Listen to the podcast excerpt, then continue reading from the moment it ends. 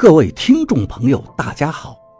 您现在收听的是长篇悬疑小说《夷陵轶事》，作者蛇从阁，演播老刘。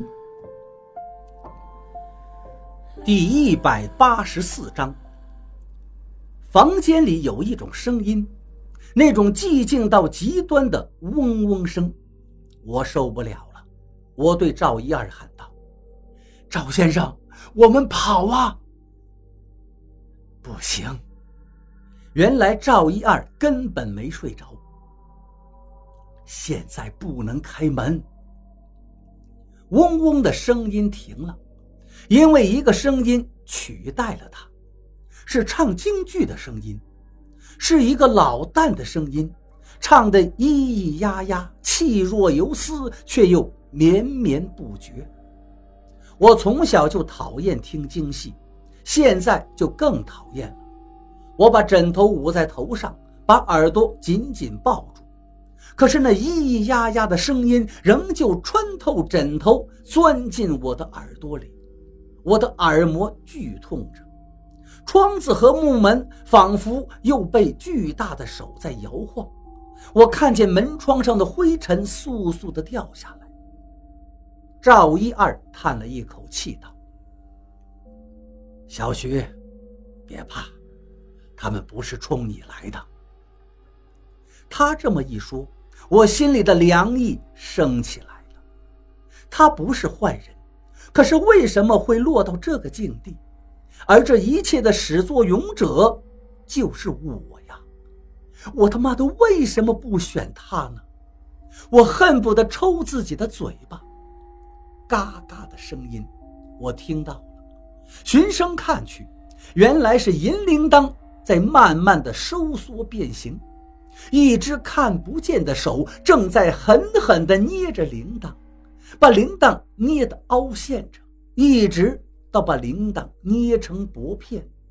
捏完一个又是下一个，挂在门窗上的银铃铛挨个被捏扁。发不出任何的声音了。赵一二布置的结界，看来也抵挡不住了。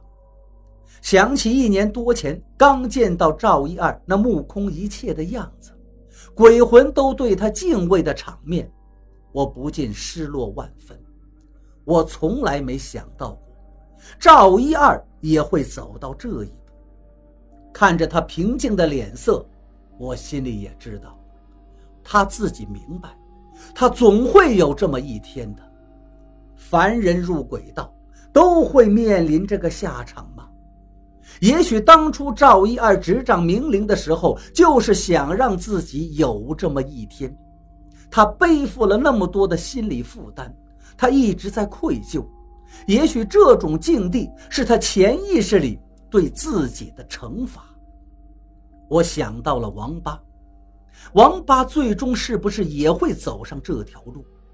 当他自己末日临头的时候，会有谁待在他的身边呢？难道又是我吗？我心里不禁理解了王八归父老言。对赵一二和王八而言，这就是一条不归路，无法回头的。王八比赵一二更懂得食物。赵一二是绝对不肯和老严合作的，他曾经的痛苦境遇决定了他不会这么做，他宁愿被鬼魂反扑也不愿意。可是王八不同，王八没有这个执拗的原则，并且知道自己没有退路，唯一能做的就是走下去，并且走到底，用自己的努力来改变这个命运。窗户玻璃破了，木门上的暗锁也被打开，门开了，屋内刮进一阵旋风，将地上的迷雾卷起。我眼前一片模糊，但我能感觉到那些东西，隐藏在迷雾中的东西，他们在舞动，在跳跃，妖冶的扭动着磨牙炼齿。地上的符印。亮起了，这是赵一二最后一个防身的法术了。符印的红光映在迷雾里，我眼前一片光怪陆离。但是红光在渐渐的减弱，迷雾越来越浓，支撑不了多久了。我和赵一二都明白，赵一二安静的很，他很疲惫，就那么静静的躺在床上。现在就连我都被他的情绪感染，竟然不那么害怕，也冷漠地等待着他们的作为。我也放弃了努力，就让彻骨的寒冷把我包围吧，冷气渗入我的机体。但我忘了，有个人是从来不会放弃的，王八。现在不能叫他王八了。应该是王抱阳才对。我听到了王八急切的声音，就是这里，就是这里。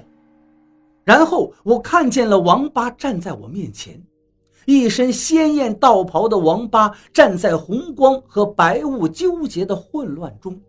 我看见他胸前的绿色牡丹在迷雾里灿烂开放，我心里百感交集。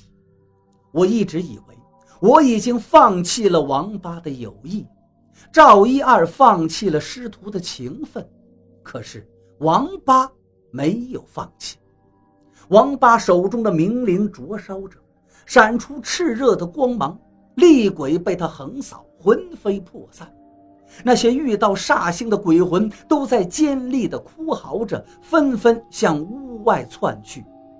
可是王八不是从前的王八了。所有的鬼魂都出不去了，只是在屋里狂乱的飞奔。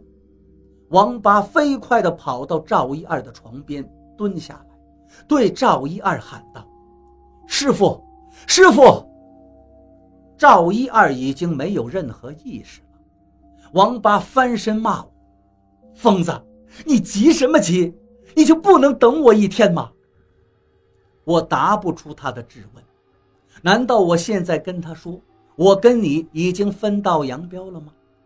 跟着王八来的几个神棍，其中有个就是那个叫做玉山的水货和尚，还有几个普通穿着的神棍，他们都在卖力地捕捉屋内的魂魄，嘴里还在吆喝着：“连王天师的师傅都敢惹，真是翻了天了！”他们这是故意说出来给王八听的，动作夸张。显出很吃力的在镇魂，其实那些鬼魂都被王八给压制的，哪里需要这么卖力呢？我知道他们是在讨好王八，我不知道王八为什么会迟一天追上我们，但我知道这一天发生的事情绝对是让王八确立了某种身份的。从他们的表现来看。无疑，王八现在处于让他们谄媚的地位。我仿佛看到老严坐在帐篷里，一副志在必得的神色。王八从身上掏出银针，把赵一二的上衣掀开，顺着带脉挨着扎下去。看着王八镇定的神色，我知道他能做到。果然，赵一二一口气缓了过来。师傅，我来晚了。王八跪了下来。赵一二勉强的惨笑了一下，什么都说不出来。王八见众人已经收拾好了房间，便交代了他们几句。那些神棍挨着走出去，出去之前还装模作样的查探赵一二的情况。玉山实在一点，给赵一二留了一瓶药丸。王八看了看，倒出来一颗给赵一二服了。我看见玉山的脸上很是舍不得。